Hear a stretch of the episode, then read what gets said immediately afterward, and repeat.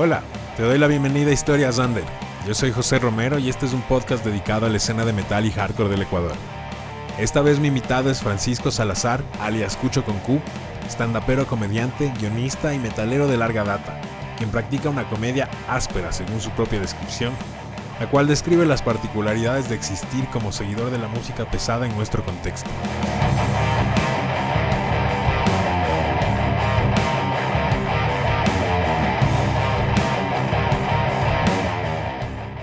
Continuación nuestra conversación sobre lo especial, difícil y a veces también hilarante que ha llegado a ser el mundo del rock y metal ecuatoriano en las últimas dos décadas.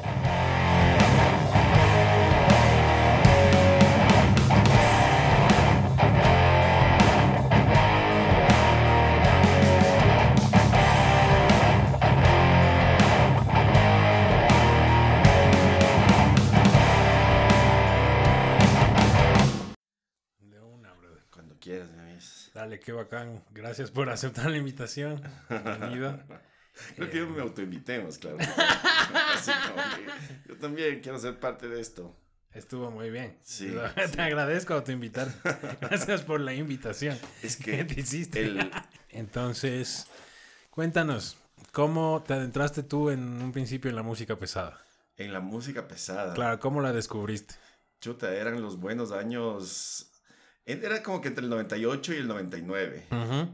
Me parece que ya había salido el, el Anticristo Superstar de Marilyn Manson, pero era esa época donde Marilyn Manson era el hombre más peligroso y terrorífico del mundo. Así es. Y como no había internet, se inventaban cualquier cantidad de mitos. Creo que deberán ser un programa solo de los mitos de Marilyn Manson en los 90. Así que tenía ojo de vidrio, pata de cabra. Pero claro, yo siempre tuve como una formación súper religiosa. Estuve toda la vida en colegio de curas y toda la cosa. Entonces, to- toda esa huevada para mí. Metallica era satanicazo. Yo pensé, puta, que Metallica era pacto directo con el diablo. En los 90 también, es que en los Ok. 90. Entonces, no, no, no tenía mucha afinidad con la música, más bien fue como que después, tipo ya 99, empecé de a poco. Tú sabes que en ese tiempo estaba full de moda el, el new metal también. Ujú. Entonces la la clásica de- del colegio, así empecé con Korn, empecé con Deftones, empecé con, ¿qué más? Slipknot no había todavía, eso me acuerdo, claro, Limp Bizkit, obviamente. Todas esas bandas, pero eso fue como que mi primer acercamiento a este mundo del que yo Y tenía música. Ajá, y en general, o sea, lo que pasó es que yo me jalé el año en el colegio de curas y me votaron. Aparte yo era full, era full relajoso. Entonces me votaron y me votaron a un colegio de, de, de jalados del año. Entonces, obviamente, ahí conocí el- las drogas, ahí conocí eh, el- la música y me cambió la vida. Pero también sí fue como, o sea, para mí no tienes idea y no sé a cuánta gente le ha pasado esto, pero sí fue como que súper fuerte este cambio entre... Antes escuchaba, ¿qué? Merengue, Full Sandy Papo, Proyecto 1, Backstreet Boys también creo que estaba de moda, sí Ujú. Y de una boom, así como que el cambio que incluso esta música es como media poser para otra música más pesada, ¿cachai? Bueno, claro. Pero como iniciación creo que, además e- en ese tiempo era como, no era como que ahora ya tienes Spotify y puedes escuchar lo que quieras de una, yo cacho que hay como el camino del metalero, ustedes son más hardcoreeros, ¿no es cierto? Pero, Eh, de- desde Se- ese se entonces todo, todo. estaba muy mezclado. ajá, ajá, ajá, y, y no había esa diferenciación, era como No. que, entonces sí me acuerdo que empezabas primero con el heavy español. Siempre, o sea, no creo que en la vida de ningún noventero no esté como que Ángeles del Infierno y Rata Blanca. Rata blanca. Y de ahí ibas evolucionando a otras huevadas. Y me acuerdo que fue como que primero el heavy español, después fue el trash, obviamente. Después creo que vino el black metal. Me, me prestaron una vez, me prestaron of Field, un disco de of Field. Entonces, esa noche no dormí, era terrorífico. O sea, imagínate la primera vez que escuchas la voz de Danny Field, así. Y que te dicen, esto es black metal y es satánico. Es satánico. Porque es todo un salto, incluso desde el trash al black, ya es todo un salto. Total, total, total. Pero el trash sí es, o sea, el- al menos el trash ochentero sí tiene sus, sus huevadas satánicas, así. Claro. Que vas más, más tirado al, al, al- a tipo, qué sé yo, los primeros discos de Sepultura, los primeros discos de Slayer, Destruction, Creator, siempre estaba Satán ahí de por medio. Claro. Entonces sí fue como, o sea, fue drástico, porque incluso eh, sí pegó mucho en mis creencias, porque en ese tiempo yo creía ah, ampliamente, obviamente, toda una vida en colegio de curas, y después ya de a poco la música como que te va taladrando, así como que esto es mentira, como que esto no existe, como que te han visto, y ese es, o sea, no solo es la música, ¿gacha? Es todo un bagaje de lo que viene detrás. Y otra cosa que también es complicada en ese tiempo es esto de querer pertenecer, ¿me cachas? Había mucho lo, de, lo del poser. Y nadie quería ser poser. Incluso cuando eres poser, te haces el anti-poser, ¿cacha? Era como que... Esa era la principal poser, era ser anti-poser. Ajá, ajá, ajá, ajá. y es como que yo quiero ser parte de esto, así que tengo que hacerme el duro y tengo que serme el que cacho todas las bandas, cuando solo cachabas como que Rata Blanca y Mago Dios, así. Claro. Igual lo mismo, eh, ni cagando ibas a decir que te gusta Limbisky o Korn, un metalero del sur de ortodoxo, ¿me cachas? Te sacaron la puta. Entonces era como que sí, sí tenías que ir por, por ahí, como que sorteando entre gustos y gustos, pero no era un tiempo en el que vos tenías para elegir, solo era lo que llegaba, lo que estaba ahí. Y yo me acuerdo que en este colegio estos manes eran entre, entran entre hiposos, metaleros, muchas hip hopers, porque me acuerdo que también escuchaban Full Manu Chao. Y fue justo cuando sacó el disco de Me Gustas Tú, entonces Manu Chao estaba por todo lo alto.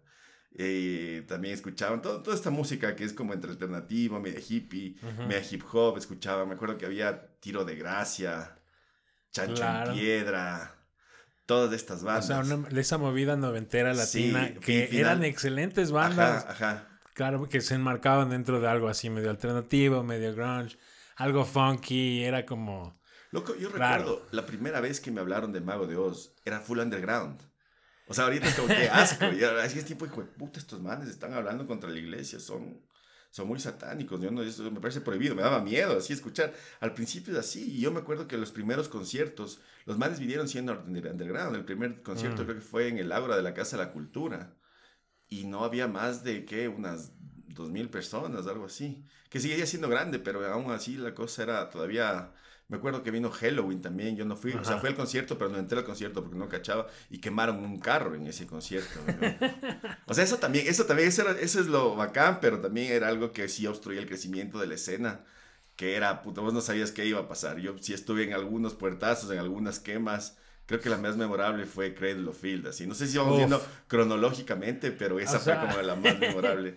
Pero siempre era como que este riesgo del puertazo, como que este, siempre pasaba, siempre había puñetes, siempre había trifulca afuera y era era hijo de puta, era de miedo ir hasta... La primera vez que yo fui salí eh, temblando, pero ya después con el tiempo ya me fui acostumbrando. Y al principio no es que vas a conciertos específicos de algo, y en ese tiempo sobre todo tocaban algunas bandas de todo, de todo. todo. Me acuerdo que habían festivales pequeños donde tocaba, qué sé yo, tocaba Curare, tocaba No Toquen, tocaba Hijos de Quién, tocaban, o sea, todo este conjunto de, de bandas están empezando. igual, yo también caía full a conciertos sin cachar mucho y pasaba mucho que tocaban esas bandas y también tocaba Wizard, Ajá. Metamorfosis, 3X, sí, cosas así muy dispares.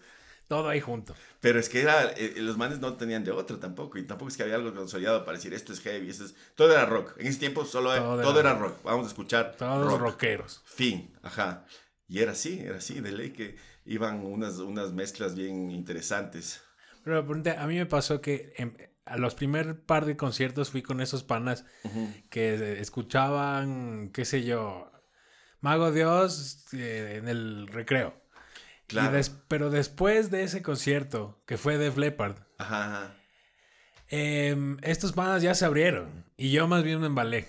O sea, ¿No te pasó, a ti te pasó como que ya sí tenías unos panas con cuáles ir o como qué fue lo que ya te llevó a ir a los conciertos? No, yo no tenía panas metaleros, de hecho me, fui haciendo y creo que los panas metaleros son como que los panas más, son como guerreros, así son como, es como que son los panas más fieles y que te duran para siempre y que siempre están ahí en las buenas y en las malas. Y yo fui haciendo con el camino mi grupo de, de panas metaleros, la mayoría músicos eran músicos, pero de primerazo no. Y también era este miedo de que te digan poser, entonces no sabías con quién llevarte. Pero tienes razón, siempre había este man, este man que era el más metalero, pero era full heavy, uh -huh. te escuchaba todo heavy. Y ah, también otra cosa, en ese tiempo yo era embaladazo con el fútbol, loco. También. Sí, me gustaba. E, ah, era adolescente, loco. Entonces estabas buscando tu lugar, dónde identificarte, dónde estar. O sea, ponte para mí la, fue clave que yo no jugaba fútbol. Entonces tenía que ser cualquier otra cosa. Ya te cacho. Pero si jugabas fútbol es como que... O sea, pero más que Podías dedicarte a jugar fútbol. Yo jugaba fútbol, pero igual no es como que me llenaba del todo. O en ese tiempo, pero a lo que me voy es que yo iba a las barras del fútbol, la Muerte Blanca, por ejemplo. Mm. Y ahí siempre era como que...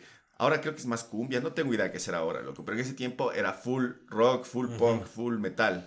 Y siempre en esas barras me acuerdo que siempre había un man que le decían argentino no sé si seguirá, qué será, qué onda con ese brother, que el man era el duro del heavy metal. Entonces vos le, le dabas un cassette a argentino en blanco y el man te devolvía lleno de todo tipo de música del putas, loco. ok. Entonces era como que así descubrías. Eso es lo, lo bacán, ¿cachai? Era también como este club secreto, porque no. Totalmente. El metal no era abiertamente en ese tiempo. Y también empezaban a ver los primeros discos piratas. Antes no había la piratería. Y me acuerdo que audio y video. Era la meca. Y en ese tiempo no era. Creo que lo que queda de audio y video es por la zona ahorita.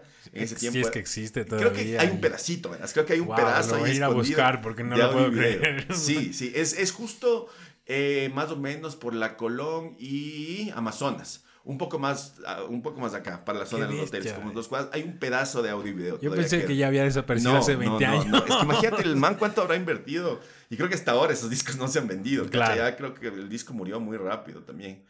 Pero entonces en ese tiempo era en el Caracol. Y eso era una juguetería, porque tenían de todo y vos te quedabas loco, así como que una banda más extrema que la otra. El Espiral también era como que... Eran, eran jugueterías, te pasabas horas, así, por poco y soñando, así como que quiero este disco, este disco, este Sí, disco. tal y, cual. Con, y con las justas juntando como que todas las colaciones llegabas a un disco, así. Ajá. Ajá. Entonces sí era, sí era, sí era raro, era como un, un mix medio extraño de todas las cosas y todos los géneros. Ahora todo está tan definido y tan bien pulido que es, es raro. Pero es, es eso, loco, juntarse con estos panas que tenían la, la- que tenían la música y de ahí vas conociendo un montón de personajes interesantes también. También. Sí, a mí, en, por, por ejemplo, a mí sí me daba cosas porque los manes siempre retaqueaban para las entradas y todo. Y yo, buen, bien o mal, sí tenía un chance de, de, de- de billete para pagar Claro. Entonces, por ese lado también tocaba camuflarme, loco. Claro. Porque era como que este man de ley tiene plata y me iban a pedir a mí, o sea, me iban a hacer como que todo. Y fresco, o sea, yo podía colitar, pero no para todos, ya. Ya con un grupo gigante de gente. Bueno, no, no tan gigante, pero sí era un grupo considerable de gente que acolitar. Claro. Y, que- y era como que los manes era todo el retaqueo, todo el, el así, así es como raro. Yo tengo experiencia de, de- ya te voy a contar después, de retaqueo en Bogotá, loco, que fue una de las cosas más locas que me pasó en la vida. Hijo, Ajá. debe ser, eso ya es otro mundo. Sí, sí, sí. ¿Y mm, qué fue lo que, digamos, ya cuando, digamos, te de- desarrollaste como esta afición? Pero ¿cuándo fue que ya te identificaste como metalero y ya dijiste como que esta es mi banda, este es mi Que estilo? ya esto"? soy un, un ¿Qué fue, lo que, metalero. ¿Qué fue lo que ya te atrapó? Hijo de puta, ya cuando me sabía las canciones de memoria, sí, era como que ya no podía. O sea, ya hay un momento en el que ya te atrapa, porque al principio estás con miedo, como que descubriendo, como que súper precavido de no ser, de no, no- de no mostrarte como poser, de que sepan que no caches, pero llega un punto en que, ah, les cacho estos manes, estos manes, estos manes, y más que nada, me encanta esta huevada. O sea, y Mm. aparte como en esos tiempos de la adolescencia y todo, ah, eh, eh, estás buscando tu identidad, pero más allá de eso también estás pues, buscando un lugar seguro de todo lo que te pase, todos los cambios y todo. Y el metal de repente llegó a ser mi lugar seguro, loco. Ujú. O sea, como mi lugar seguro, mi lugar feliz, donde me sentía identificado, donde todo me parecía nuevo, donde todo me parecía increíble, me llamaba mucho la atención la estética, más allá, porque es la, la música es solo la puerta, ¿no? Después es Ujú. la estética, después son las letras, loco. El, el rato que caché ya que, que son las letras fue como que ah, se va fuera toda la verga, aquí me quedo. Pero ponte qué bandas o qué así, qué temas. Mi primera banda de metal, metal, puedo decirte que fue Rhapsody. Ah, ya, metal, metal, metal, Ajá, papá. Metal, metal. Porque antes sí estuve como que en este, pero en ese camino encontré un montón de bandas y ecuatorianas también. Por ejemplo, yo me acuerdo que en ese tiempo igual de Rhapsody y todo, tenía un pana que también era metalero, pero el man era músico y era muy bueno. Debe ser, debe seguir siendo bueno. No sé qué será del man ahora, loco. Pero el man era, o sea, el man era metalero desde el approach de la música. No de ser metalero por ser metalero. Entonces Ujú. el man sí es como que ya eh, tenía un poco más de oído de músico y era un crack para la guitarra. Entonces el man ya estaba en tiro Ingrid Malmsteen, así como, sí me cachas, ¿quién, quién más? Eh, Racer X, eh, Steve Bay, todos los, los, los, los shredders, ¿ya? Los redes más intensos. Y yo recién estaba como que entrando en esta Claro. cosa. Entonces el man como que sí me educó mucho, pero por otro lado yo también con la gente del colegio iba a conciertos y sí cachaba como, porque esto no se parece a esto otro. Por ejemplo, íbamos a ver a Tanque, Mm. íbamos a ir a ver, a ver a Mortero, había una banda que se llamaba La Escuela también. Claro, todavía, Sí, todavía siguen existen, todavía. de ley. Sí, eso era full cool también. Cafetera Sub. Ujú. Sí, en ese tiempo esos eran sus primeras presentaciones. Cuando eran eventos grandes venían bandas de Guayaquil, ahí les vi por No, To- no Token por primera vez. Ujú. Fue, eh, eso me acuerdo clarito, fue un festival medio grande que hubo en La Salesiana, cuando La Salesiana era todavía el Spellman, no era La Salesiana. Ya. Entonces hay un concierto súper grande de todo este tipo de artistas. Creo que estuvo Curare, estuvieron los hijos de quién. La primera vez que había hijos de quién, perdí, se me fue. O sea, y siempre he dicho que los hijos de quién son mi banda favorita de toda la vida ecuatoriana. Lo que de hecho incluso salvo hasta en el disco me pusieron. Ah, ¿en serio? yo me hice fan de los pan, de los manes. Lo Ibas así siempre. Siempre, todos las tocadas. Entonces ya estaban acostumbrados a verme a mí todo el tiempo. Entonces cuando los manes grabaron, fui todo el Fiera Música. Todo el Fiera Música fui como su grupi más grande así. Entonces todo el tiempo estuve ahí y fue del putas eso de Fiera Música. Lo que fue como, en ese tiempo no sé por qué, era tipo 2001 me acuerdo que justo estaba de moda, por ejemplo, Toxicity, de System of the Down había sacado Toxicity, y todo el mundo era embaladazo. Entonces, como que resurgió un amor por la música y empezaron a salir festivales de colegios aniñados, así como que había el, el Einstock. El Einstock era como el, primero. Claro, el Einstock, es, el Einstock no me acuerdo. El otro que dijiste sí me acuerdo porque ese creo que era de un compilado alerta o algo así. Que estaba a curar hijos de quién, un par de bandas de Guayaquil. Y me acuerdo que era muy grande. Ese fue un gran evento. Pero igual, o sea, es como que dos, o sea, como dos o tres colegios aniñados empezaron a hacer festivales, donde había de todo, no solo de metal, mm. pero mayoritariamente era como que rock o, era, era ese tiempo. Y entonces Fiora, Fioravanti creo que vio el potencial de hacer un concurso de bandas y lo hizo. Hicieron en tres géneros, que era como que pop, rock y metal pesado. Entonces los manes hicieron primero un disco compilado con los demos de todas las bandas y después el ganador se quedaba con el disco. Y ese, ese Fiera Música ganó Hijos de quién y, lo ganó contra bandas legendarias. O sea, ganó contra, creo que le ganó, le ganó a Viuda Negra. Le ganó a Matt Brain. Esa fue la primera vez que le vi a Matt Brain. Loco, yo, Matt Brain. Y después fue que ganó Matt Brain, porque Matt Brain también ganó. Sí, también ganó. Creo que esa era la primera participación y es la primera vez en la vida. Me, yo sí me saco el sombrero entre los manes de la durabilidad que han tenido. Antes, sí, es absolutamente. están, están desde ahí. Había selva, pero creo que la primera selva, porque ahora ya es otro, otra alineación y Claro, cuando tenían otro vocalista. Ajá. Sí. Sí, sí, y el vocalista era como que, creo que era era el que escribía las letras y las letras eran rayadas y aparte el man también era rayado Eran las siempre hablaba, de She's not the fucking one for She's not the fucking one for me y la radio contra la cabeza. Esas huevadas. Buenas canciones, buenas bandas. Yo me acuerdo que estos manes también les vi en un e, eso era lo bacán, loco. Eso es lo que es algo que no va a volver. Que todo era clandestino.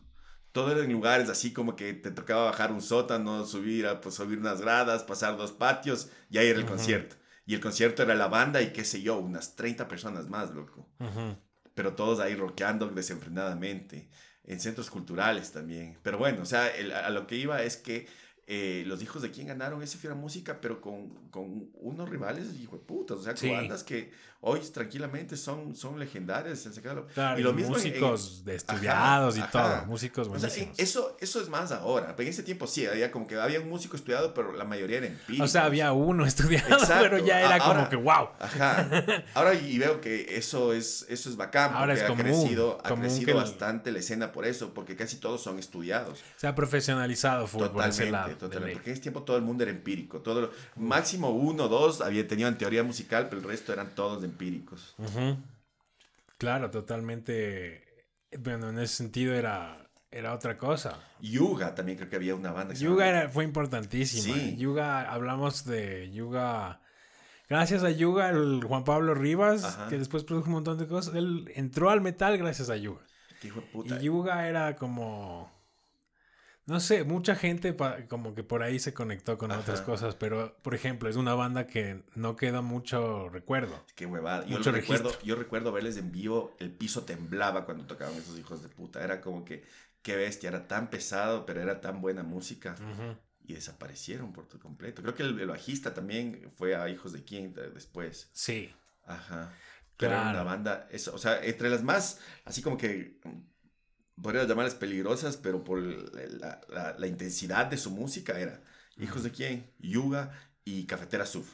Mm. ¿Alguna vez te topaste con Tocati Bulla? Tocati Bulla, sí, sí, sí. Eso yo la, cuando lo vi fue en el Ágora. No podía creer lo que estaba viendo, era más brutal que cualquier otra cosa. Ajá. Tocati Bulla era una constante de los conciertos que hacía. E, eso también es importante nombrar que había la radio latina. Sí.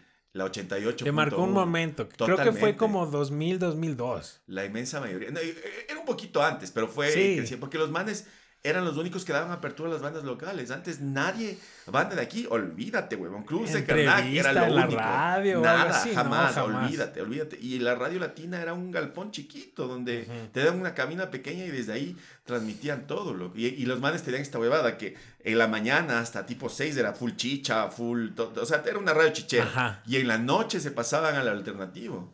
Entonces, que vos querías escuchar rock, no había Estaba la Metro también empezando, pero la Metro sí. así se metió con. O sea, la Metro nació con esta oleada de New Metal 2000 era. Sí, y como.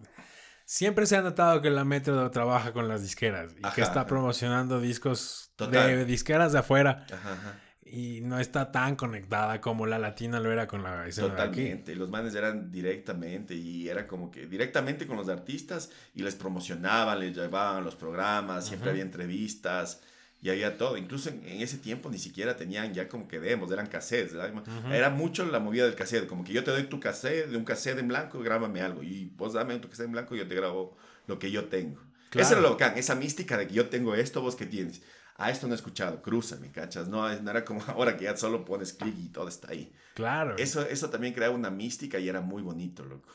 Sí, yo, yo no tenía tantos panas en ese entonces con quien escuchar música, uh -huh. pero había un local en San Olquí donde había un man que te alquilaba los CDs para grabártelos. Qué loco. A cassette. Ajá, ajá. Entonces de ahí, de ahí me fui consiguiendo, pero era lo mismo, era así un local en la mitad de Sangolquí, donde un man tenía los CDs pegados en la pared. Ajá, ajá. Y tú le pedías ahí viendo los artes, la verdad, me este. Y de una. Y eso igual. pasaba mucho en los piratas de la, de la patria también. Ajá. Gaby Rock y todo eso. Esos también, en cierto punto, también fueron, tuvieron como que todos su Claro, de alguna manera. Momento. De alguna manera han sido instituciones totalmente, dentro del rock. Totalmente, encontrabas todo, huevón, todo. Y la misma huevada que te quedas así como que horas viendo, esto quiero, esto quiero, esto quiero. Pero ahí sí podías comprar porque era como que claro. una bala por, por disco.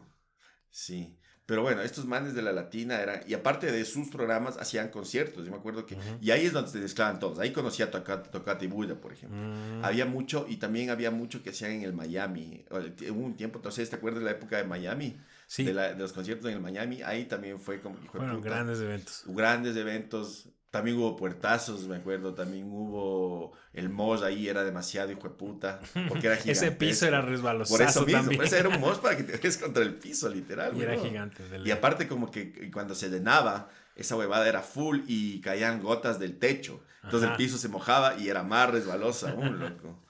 Pero sí me acuerdo. Otro, otro que también promovía era la zona del metal. Creo que la zona del metal toda la puta vida, loco.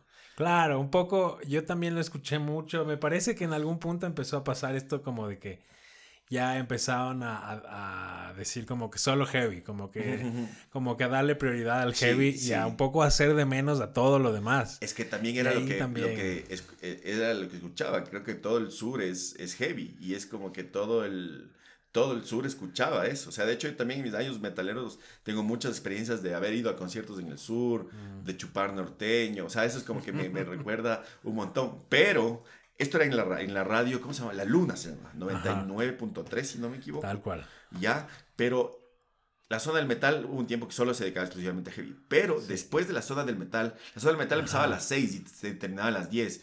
Y después daban un programa que a mi criterio creo que es el mejor programa alternativo de todos los tiempos, lo que era un programa que se llama Historias del lado oculto. Ajá, uy. Donde es que solo era... te ponían música extrema Ajá. mientras te ponían black metal, death metal. Claro. Y, y, te, y, el man, y el man te contaba historias de terror, pero no, claro. no o sea, como tipo Dross, así.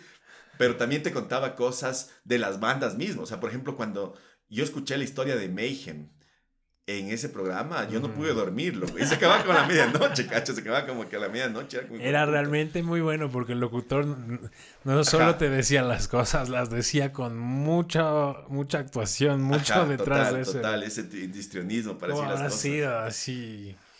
Y entonces Varg mató, acuchilló por la espalda. Claro. Y la música sonaba. Y a continuación, claro, a continuación nos vamos con Pagan Fears, así, letras full densas, pero era hermoso, lo que era como que me encantaba, ese era mi programa favorito de toda la puta semana. Y enseñaba fútbol, me parece que realmente era... Sí, sí, sí. No muchos programas realmente te dan te daban tanta información como ese. Te daban nombre y apellido, disqueras, productores, de dónde eran. Inspiración. Todo, todo, todo, todo, todo. Eso era muy del puta ese programa. Pero y, de todo esto, ponte que cuentas, es, es así como dices, o sea, uno podía pasar horas viendo discos, horas Ajá. como... Era una cosa como de, de que el ser metalero era un poco una forma de vida. Tenía mucho con, un, con esto, de ir a los conciertos, con estas cosas que uno hacía. Ajá, ajá. Em, o como de qué manera te parece que ha cambiado eso o, o cómo, es, cómo marca ahora tu vida el, el metal. Creo que en ese punto todavía el estereotipo del true estaba vigente Totalmente. y no era un- una payasada. Ahora No, eso creo que eso ha cambiado bastante. O sea, en ese Mm. tiempo ser true era, era importante, ¿cachai? Era- verdad, como que era como una aspiración, como, un, como el, el- el segundo o tercer piso de ser metalero. De ley. Entonces también, yo me acuerdo, loco, en esta transición entre escuchar mi, mi primer, mi primera música pesada y hacer metalero, metalero, porque yo también tuve mi etapa de metalero extremo que si le veía a un niño cantar unos villancicos desde la calle le pateaba la cara y le decía qué asco de música, hambre hijo de puta. No Así. sabes nada. Ajá, exacto. Anda a escuchar Morbid Angel. hijo de puta. total, total. Tuve esa época, loco. Pero, cacho, también como que boté full discos originales, así como que boté eh, eh, Battle of Los Angeles de Rage Against the Machine. No. Pero así como que idiota, esta música es basura y pa, la Porque boté, ya, no Como más grunge. Ajá. El Anticristo Superstar. Eh, ¿Qué más? El Issues de Korn. eh, de Deftones también, el White Pony, de- loco, boté el White Pony, qué idiota, porque estaba en esta etapa de, oh, yo soy su- Solo metal. es que también era esa, esa huevada de parecerme, ¿cachas? De, de ser un true.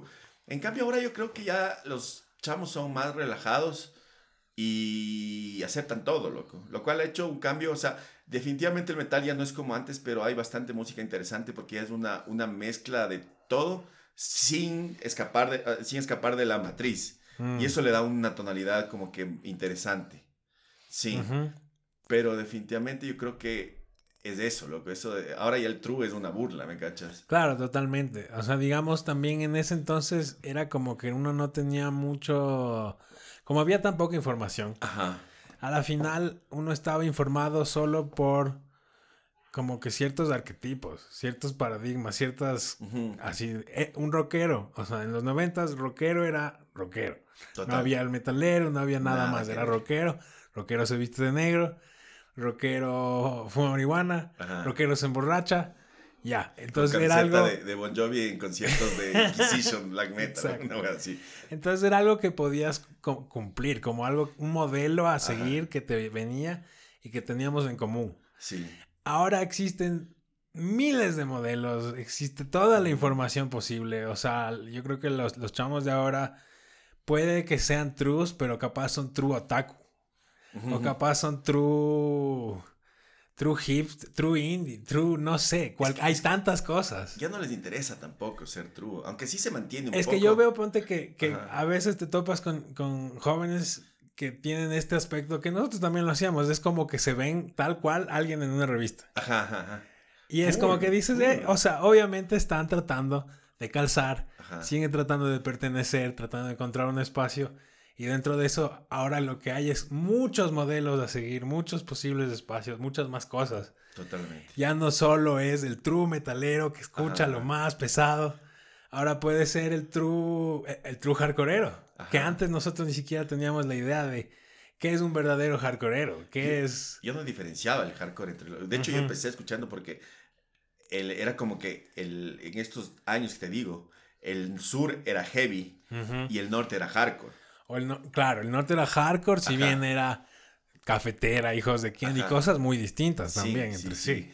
Y, y también era como que sí había una diferencia. O sea, de ahí, yo- al principio yo no notaba porque todo era música pesada para mí. Claro, distorsión. Ajá, ajá.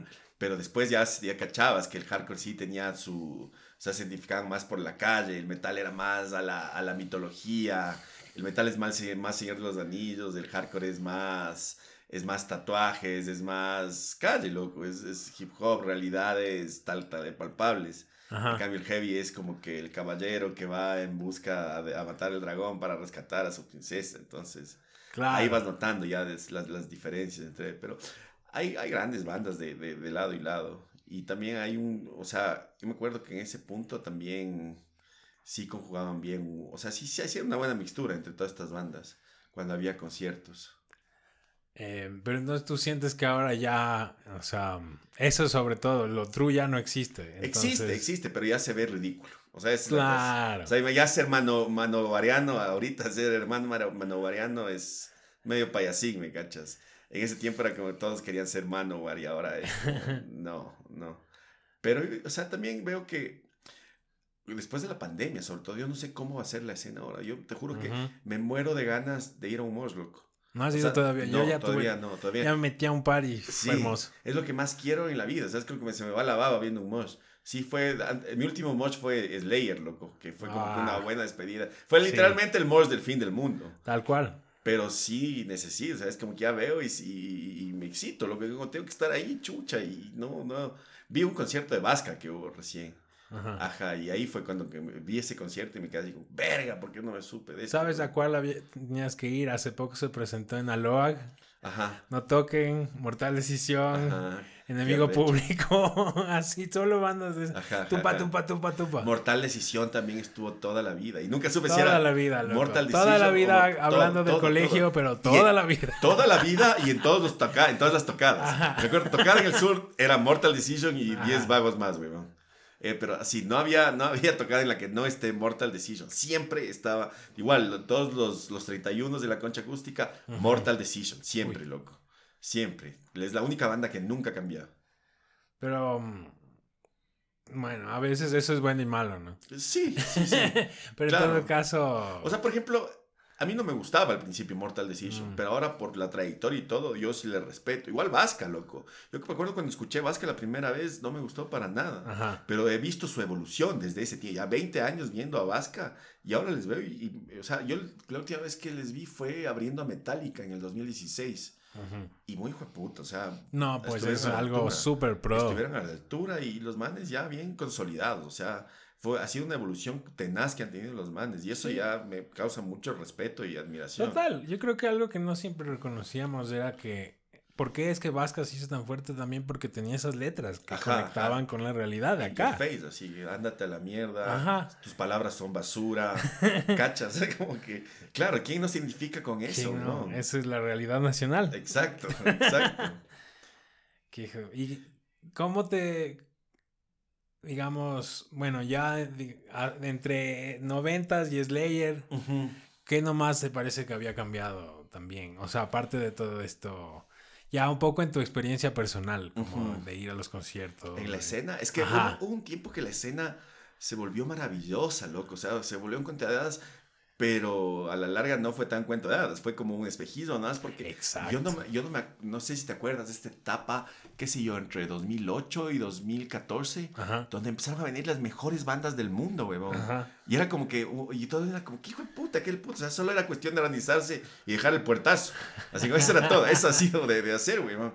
Pero no, o sea, a la larga no era tanto así, porque me acuerdo que un año venía así como que, esta semana viene Children of Bodom, la siguiente semana viene Amon Amart, la próxima semana viene Slash, así. Fue, fue un año así. Sí. Pero de esos conciertos eh, salieron dos y el resto se cayeron Mm, porque el bolsillo del metalero no, no alcanzaba a llenar todos. Imposible. Imagínate todos esos conciertazos, uno por mes, no, no alcanzaba. Y aparte, ya esos conciertos empezaron a valer como... Eso también sería interesante eh, eh, hablar de los precios, loco. Sí. Pero esos conciertos ya costaban como 30, 40 30, dólares. 35, 40. Y yo me acuerdo cuando el concierto, por Créelo Phil, la primera vez, la, la, la, la primera quema, costó 20 dólares, loco. Ya. ¿Cachas? Y los conciertos no costaban más de 6, 7 dólares, loco. No, Si era banda internacional, costaba 10 dólares, 10, 12 dólares. 15. Máximo, no más. No me acuerdo cuál, cuál banda fue que vino antes de Cradle, porque vino alguna de Vino, vino de. Sepultura por primera vez. Creo que fue 15, ponte. O Sí, 13 o sí, 15, era sí, algo sí, así. sí, Ajá, y fue en el Ágora, en la Casa de la Cultura mismo. 2004, me acuerdo clarito, loco. Y eso también fue una locura, todo el mundo... perdió- Es que ese, ese también era otro tiempo, fue como que de- del punto en que la banda más pesada que venía acá, la banda más internacional y gigante que venía acá era Mago de Oz, a que chucha cada semana esté viniendo un monstruo del, del metal, ¿me cachas? Claro, y monstruos del metal contemporáneo que estaban en su punto en más alto. auge. Amon Amarth vino Ajá. en ajá. una de sus épocas más duras. ¿Sabes cuándo, cuándo? Yo creo que. Porque todo iba para arriba. O sea, estaba, Sí. estaba muy bien, la escena estaba muy bien. El, lo que creo, desde mi punto de vista, no sé si está equivocado o no, es el 11 de septiembre. Oh, Porque el 11 de septiembre fue en el 2010.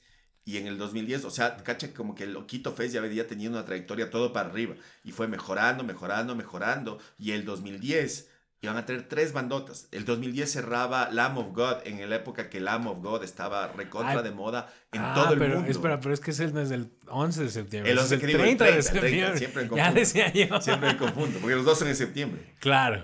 Los, los dos son catástrofes. Cat- catastróficos. Tragedias. Claro. Pero tienes razón. eso, Entonces- eso les cagó a un par de conciertos. Venía, venía eh, Anal Kant, que es una de las bandas No. más hijueputas de, de. Eso de- no me de- acordaba, ¿en No, serio? Sí, sí, los iban a venir. Iba a venir Seth Putnam acá. Era Anal ese, ese, ese metal era Anal Kant, era Lamb of God y otra banda que se me pasa, loco. Pero eran tres bandas así descomunales, güey.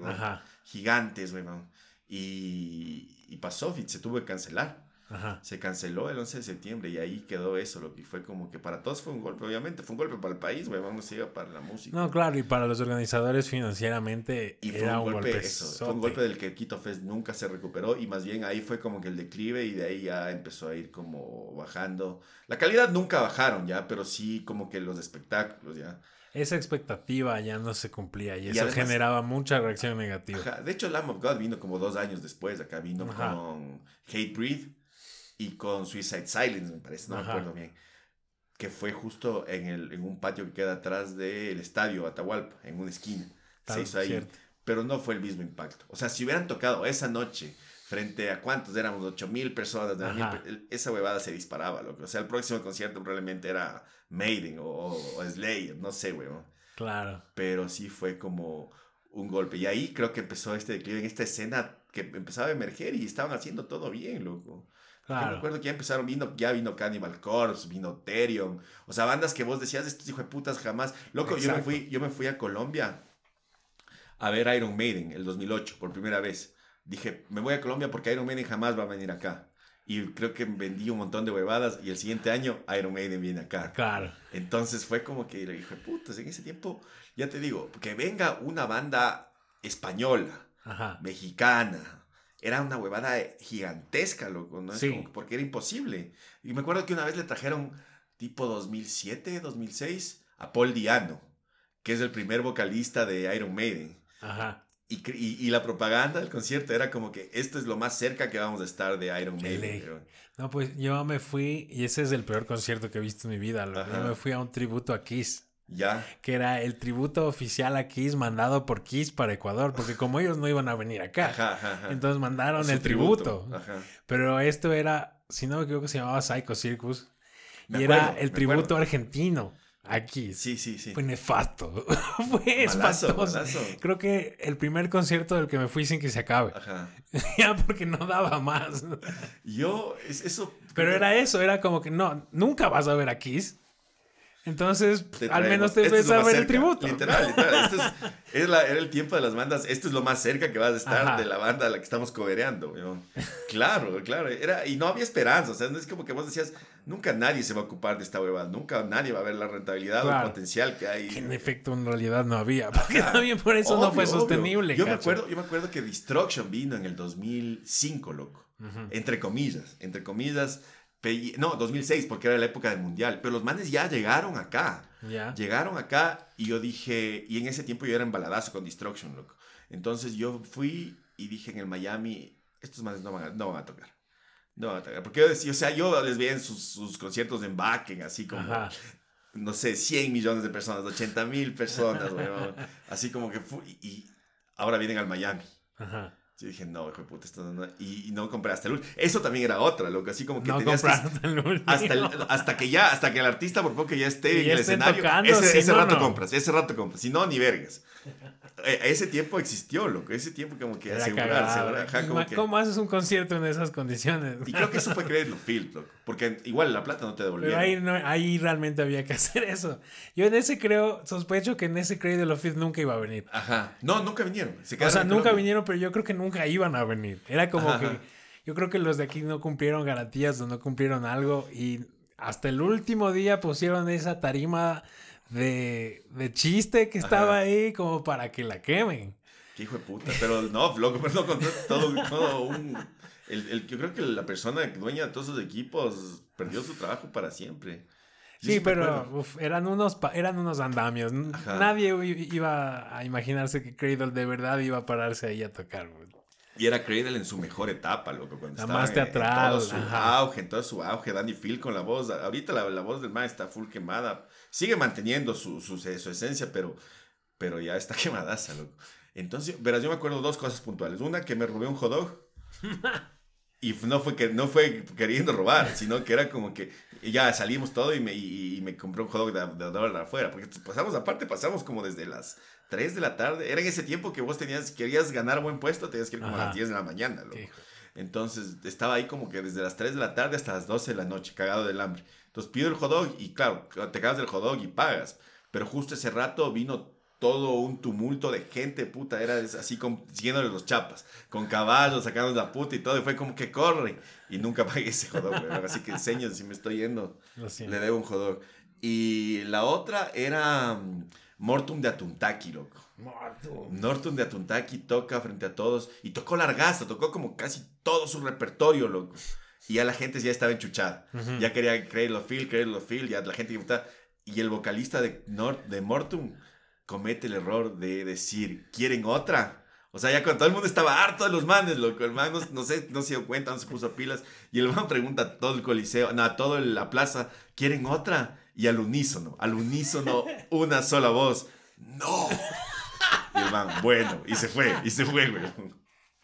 Y fue una locura, fue una locura. Y, y me acuerdo que el detonante, no sé cuánta gente se acordará de esto, pero me acuerdo que ya, porque se fue a Mortum y ya eran las 12 de la noche, loco. Y seguíamos esperando. Y, y, yo no sé qué sería la juventud, no sé, la ilusión, la ilusión. de verles. Y era como que, Ah, los manes esperaron a las 12 de la noche para tocar a la hora, a la medianoche. Así como, hijo de puta, qué bien. Ya viene Creel. Y no, no venían, no venían, no venían. Y de repente el man del sonido pone una canción de reggaetón, loco. Eso fue. ¿Cachas de eso? Eso fue Pero el no era que ya también empezaba alguien a recoger huevadas. O sea, sí se empezó como que a mover, como que la gente empezó a mover y, todos éramos ahí con una atención, una atención, no sabemos qué iba a pasar, güey. Y el rato que ese man pone ya fue como que se fue. Pero ya se venía acumulando. Ya había como gente como que ya golpeando las puertas, como que bajándose cosas. Pero el rato que ese man pone esta canción, ahí se fue toda la verga. Y ahí sí empezó la masacre, loco. Sí, fue una locura, weón. Fue hermoso. Quemaron todo, quemaron todo el centro de la plaza de Tampoco había mucho que quemar, porque realmente era, era una tarima de lástima. Pero se quemó. Total, total, total. Un aquelarre completo esa huevada. Y claro, todo el mundo alrededor, dando vueltas y el centro en, llamas, güey. Ajá. Yo me acuerdo que mandé un... Hice... Porque yo leía muchas páginas web de noticias del metal en ese entonces y mandé un reporte a una. Ya. A Blabbermouth. Ajá, Diciendo qué había pasado aquí en Quito, así. Y te respondieron. Y sí, lo publicaron y todo. Qué loco. Pero también es eso, porque aquí yo creo que en los, en los periódicos sí salió, pero saldría como una fotito así chiquita con un titular. Hubo disturbios en el concierto, dice que... En, en las últimas noticias sí salió la portada. Ajá. Y me acuerdo que también hicieron el típico reportaje de la televisión. Ah. de, Freddy Ellis, del programa La Televisión. Ah. No de televisión. Ajá. No de la televisión, sino de la televisión. Pero bueno, ya una ganancia fue como que no fue este grupo de satánicos, que más, sino más bien fue como también la productora se jaló porque la banda nunca vino y, nunca supo quién, la verdad nunca supo, pero Creo Phil nunca vino acá, se quedó en Colombia. y, de ahí, y de ahí otra vez vinieron y no vinieron. Como tres veces hicieron eso y recién vinieron como el 2019. Sí, vinieron. Sí, en el 2019. Yo ya a estas alturas no compraría nada, pero... Ni verga. Eso es lo chistoso, o sea, en, el, en, en esta escena, por el under, por todas esas cosas, esas condiciones en las que tenía que vivirse esta cosa. En realidad había mucho humor, o hay muchas cosas, mucho absurdo, la verdad. Totalmente, totalmente. Pero que a menudo no se, no se lo reconoce. Es como que las bandas, ponte Mortum. Ajá. Mortum es una banda muy seria. Y legendaria también. Son serios. Su, música es seria. Lo que hacen es generalmente serio. Bueno, ya cuando les empezó a auspiciar norteño, se relajaron un poco. Pero de ahí es como que las bandas de death metal, ponte. Todas son así, oh, dark, oscuro, muerte nuestra música es una descarga de la, todo es así. Cuando vas al concierto y, y, ves que están unos manes vomitando al lado, abajo del escenario. Con el pelo largo en el vómito ahí. Sí, Con el pelo en el vómito. Cosas así. Es tan absurdo que nos falta un poco reconocer ese humor, creo, también. Sí. Porque es muy chistoso. Es que creo que es, es, esto mucho de meterse en la, en la pose del metalero, Ajá, ¿no? Es ser porque true. Si, si, vos te das cuenta, en Europa, los metaleros son chistosazos, de loco. O sea, al rato de, de, de, cabecear y todo es como que el putas, pero los metaleros son borrachos, son payasos, Ajá. son son como niños, loco. Y es lo que me. Yo me acuerdo, por ejemplo, Dimmu Borgir, lo que un punto cuando.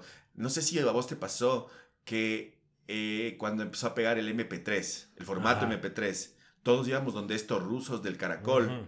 a comprar las discografías comprar la discografía completas. Entera. Entonces yo en ese tiempo estaba descubriendo el black metal y les compré el, el MP3 de Dimmu Borgir. Pero los manes aparte eran multimedia, el multimedia era la hueva. Entonces tenían también uno que otro video y full fotos. Uh -huh. Y full fotos. Y entonces yo veía las fotos de las bandas de Europa y los manes eran unos payasos detrás del escenario, loco. O sea, esas Ajá. fotos, porque no habían los, había el internet, pero era como que muy lento. Y aparte del internet solo te ponían las fotos de estudio, las editadas. En cambio, estos rusos, Exacto. no sé de dónde conseguían y, y, tenían fotos de los backstage y todo. Y estos manes payaseaban así, se, como que se, no se hacían full huevadas. Claro. Se vestían de payasos también. Hacían pura mierda, loco. Y también solo pasaban ebrios. Claro, o sea, un poco igual como lo de los home videos de Pantera. Ajá, total. Que Pantera, la música es toda. Pesadazo. Te voy a matar y te odio. Y en los videos los manes están Ajá.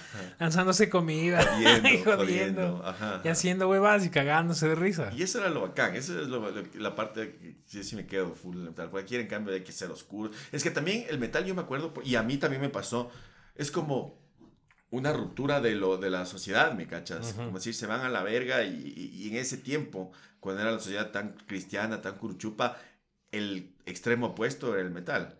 Ahora uh -huh. incluso el metal es como pasó a, a, a, ocupar el puesto de, ya del puesto de víctima, sino del que señala. Porque sí. ahora es como que los rockeros, los metaleros siempre mandan a la verga al, al reggaetón, por ejemplo. Y ahora el reggaetón es la música más popular del mundo. Ajá. Entonces pasamos a ser los papás, ¿me cachas? De lo que a nosotros decían, no escuches esa música diabólica y todo. Ahora es lo mismo. Si esa música de, de, de, de, de aparearse descontroladamente, vale verga, sí. Claro, eso sí es del diablo. Ajá, ajá.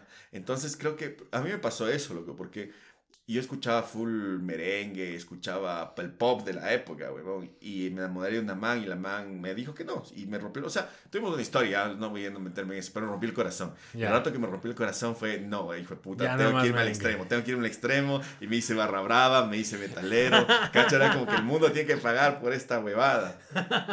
Entonces, claro, te ibas, era, era, radical, era como una forma de decir a la verga el sistema, loco. Ajá. Váyanse a la verga, y es lo que vas aprendiendo a lo largo de lo que es la música música y todo es lo que te dice el metal, pero así comienzas y mucha gente que está metida en el metal es por eso, loco. Sí, digamos, teníamos esta imagen, teníamos ciertas formas de ver eh, la música y las personas que, que la practican. Uh -huh. eh, pero un poco, por un lado era, era como restringido. No, podía ser más amplio, podía haber más humor, podía haber otras formas de, de entender esa, como esa cultura, por decirlo así. Eh, igual. Ah, después pasó como que. Me parece que eso de los true eventualmente se convirtió en, en un dogma. Uh -huh. Y como dogma ya tenía que ser cuestionado y se volvió eh, yo creo que proliferó en los últimos 10 años, que por un poco ha estado medio de capa caída el, uh -huh. el metal y el hardcore, proliferó la idea de el, la idea negativa del true, es decir, el true que es el que discrimina las otras cosas, sí. que es el que rechaza otros géneros, que es el que no se abre, que es cerrado.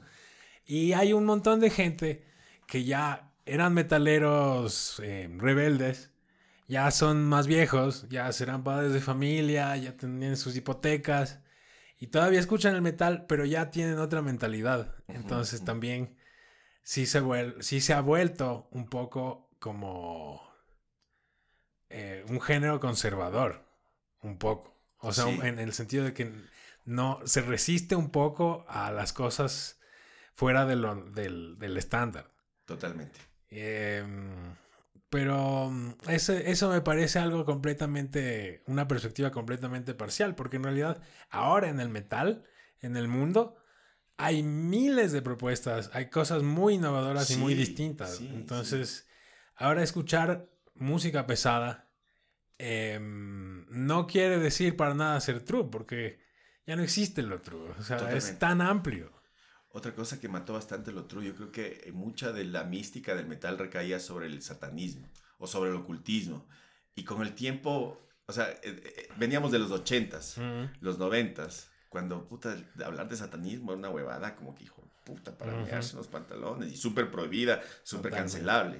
En cambio, ya cuando empezó a proliferar la, la información gracias al internet, como que se empezó a relegar a un segundo plano, ¿no? Y ya después ya era como que todo bien, si eres satanista no pasa nada, ¿sí? Pero hubo un tiempo en que era como, hijo de puta, esa es la música. Le- e- Ese era el tiempo de la música del diablo. Cuando decían, esa es la música del diablo. ¿Cómo estás escuchando eso? Si es que si escuchabas los discos para atrás, se te iba a aparecer el diablo. Incluso decían que se aparecía el diablo, se escuchaba ciertas canciones, ¿cacha? Entonces creo que ese también, ese, ese oscurantismo fue, fue perdiendo validez, loco. Con, Mm. con el este de la, con, con el- la proliferación de la información. Igual el- como esos, esas cosas como símbolos de rebelión también perdieron toda su, todo Claro, su peso. claro, la cruz invertida, el, el black metal, ¿cachas? El black metal mismo, el black metal cuando yo, cuando yo conocí era la cosa más densa y Ajá. extrema que puedes conocer, ahora ya es una payasada, loco. O es em, súper refinado. Digamos, cuando yo lo conocí también era un sonido que no se entienda nada, era la idea. Grabar con, con todo con una Ahora, o sea, ahora ya graban con orquesta. Total, total, es así, es verdad. Eso es lo que pasaba. Y se fue profesionalizando mucho también, eso. Claro, que bueno, hacía falta, pero también se, se pierde un poco de esa cosa única, de ese como... De ese riesgo que tenía el, el- el ir a meterse a un concierto en un lugar botado, en un hueco, en una calle X. Completamente. Y ahora a, a ir así como, no qué sé yo, como a un lugar súper abierto con todas las medidas, con todas las seguridades.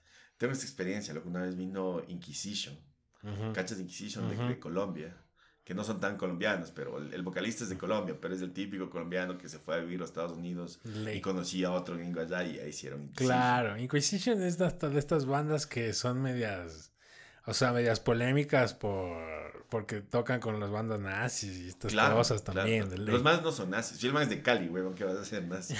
Pero sí, sí, sí, son medios polémicos. podría ser en sus- facho. en sus letras. Claro, el, el, el otro, el otro gringo con el que toca, porque solo son dos. Es uno que toca la Ajá. guitarra y el otro toca la batería. Fin. Pero bueno, eh, vinieron los manes a esta casa Pucará, no sé si cachas, Sí, de ley. que es como, es debajo del, de del puente del Congreso. Sí, sí, sí. Ya, entonces, para entrar allá, es como un cubo, literalmente el, el recinto es un cubo, pero para entrar a este cubo tienes como dos o tres metros, no más, unos, ¿qué será? Unos 50 metros de pasillo, pero es un pasillo del porte de una puerta Ajá. y nada más, y de ahí llegas al cubo. Entonces, eh, bueno, ya iba a tocar Inquisition y yo era como que novato, todavía no cachaba mucho el black metal. Y empieza a llegar full gente, full gente, y eso se empieza a llenar. Y apestaba puntas, loco. Full a puntas, full, full, full a puntas. Y después empieza a oler a bazuco.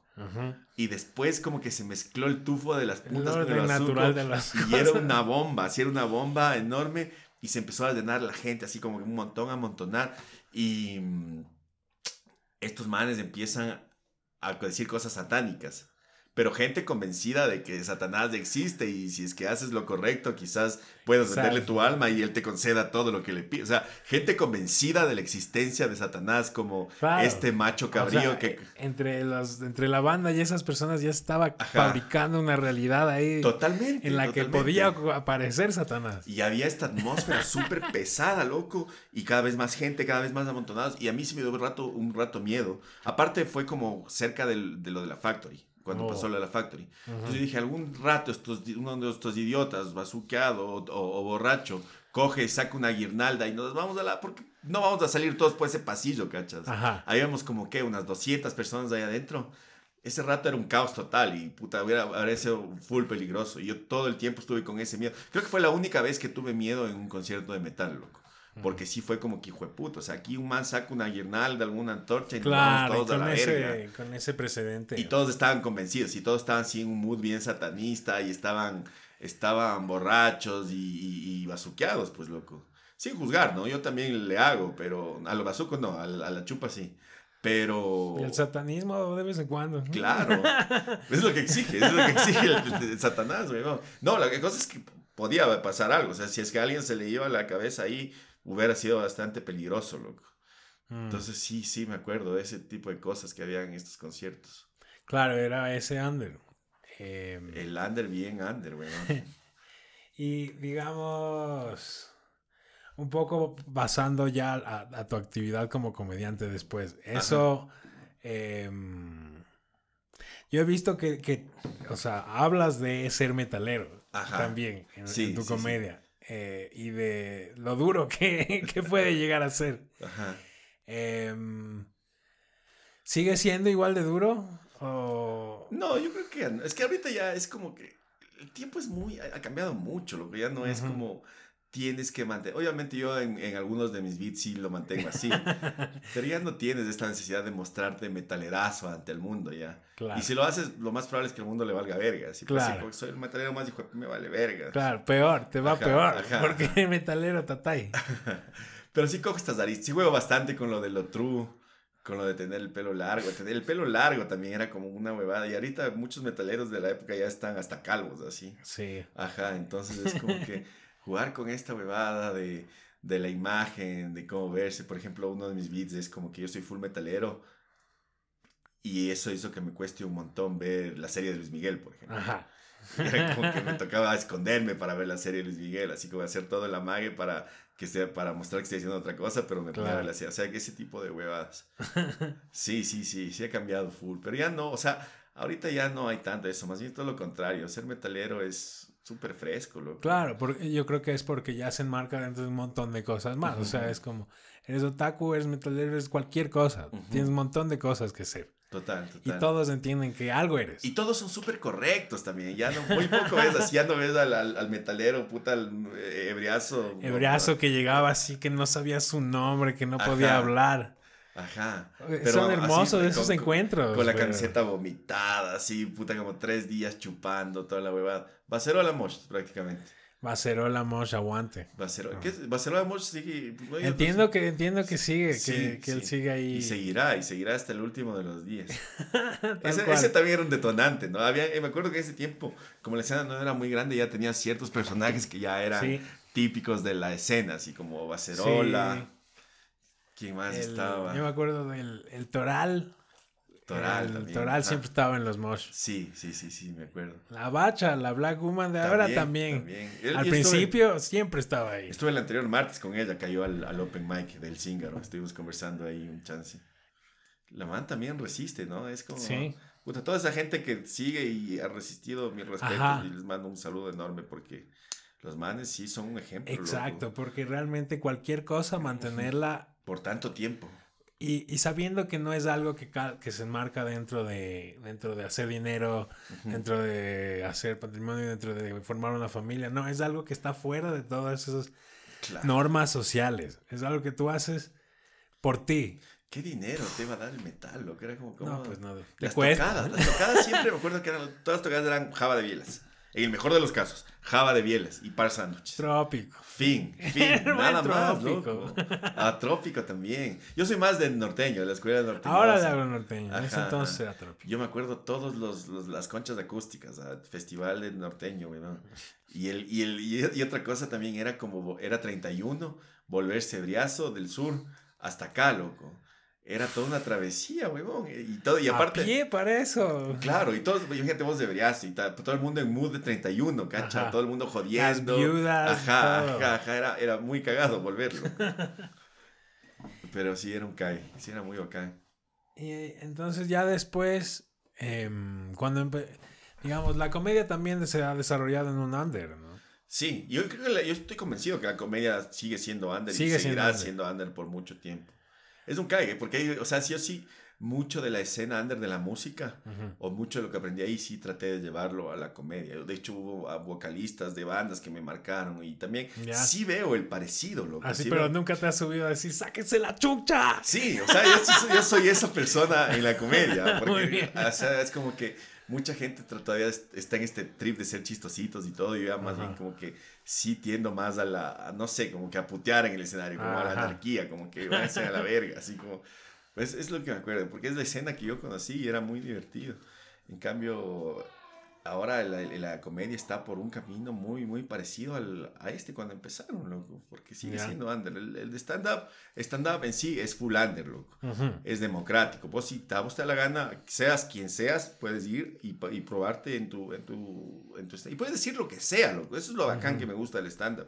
Y la escena al principio así también. Porque a mí me impactó muchas cosas que yo no había escuchado en mi formación católica. Ajá muchas cosas las escuché acá y ya son cosas que, de, las que ahora estoy convencido y las que he creído por muchos años, pero ese fue como el cambio de switch. Igual el, el, el stand-up, el stand-up es abierto y puedes decir lo que quieras, o sea, hay mucho, hoy hay mucho la cultura de la cancelación, pero lo que tratamos es que el stand-up sea ese lugar seguro donde vos puedas decir lo que te dé la gana, siempre y cuando sea chistoso, obviamente. No vas a ir a dar así como un, un discurso nacional socialista, ¿sí?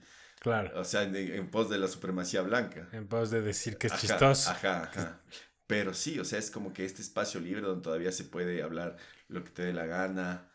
Igual, todavía está muchas veces, loco, yo ya voy siete años en esto y todavía hay veces que se, que se hace por las bielas, ¿cacha? Ajá. Y por amor a esta huevada, porque el stand-up sí es, es full adictivo, loco. Si es como una, te subiste una vez y te fue bien, no puedes parar hasta no puedes, simplemente no puedes. Lo que es, esa, es esa adrenalina del escenario, que en la música lo hay, creo que... Totalmente. eso debe ser muy como lo que tienen en común. Igual me parece que dijiste algo muy importante ahorita, que es eso de que es, es democrático, es abierto. Y algo que diría que se, se, pierde un poco con esta, como entre comillas, profesionalización que ha habido en la escena under, es eso, el aspecto democrático, de que antes cuando todo era empírico, tú ibas y veías a una banda y tú sentías que podías hacer eso y que podías tocar tú también.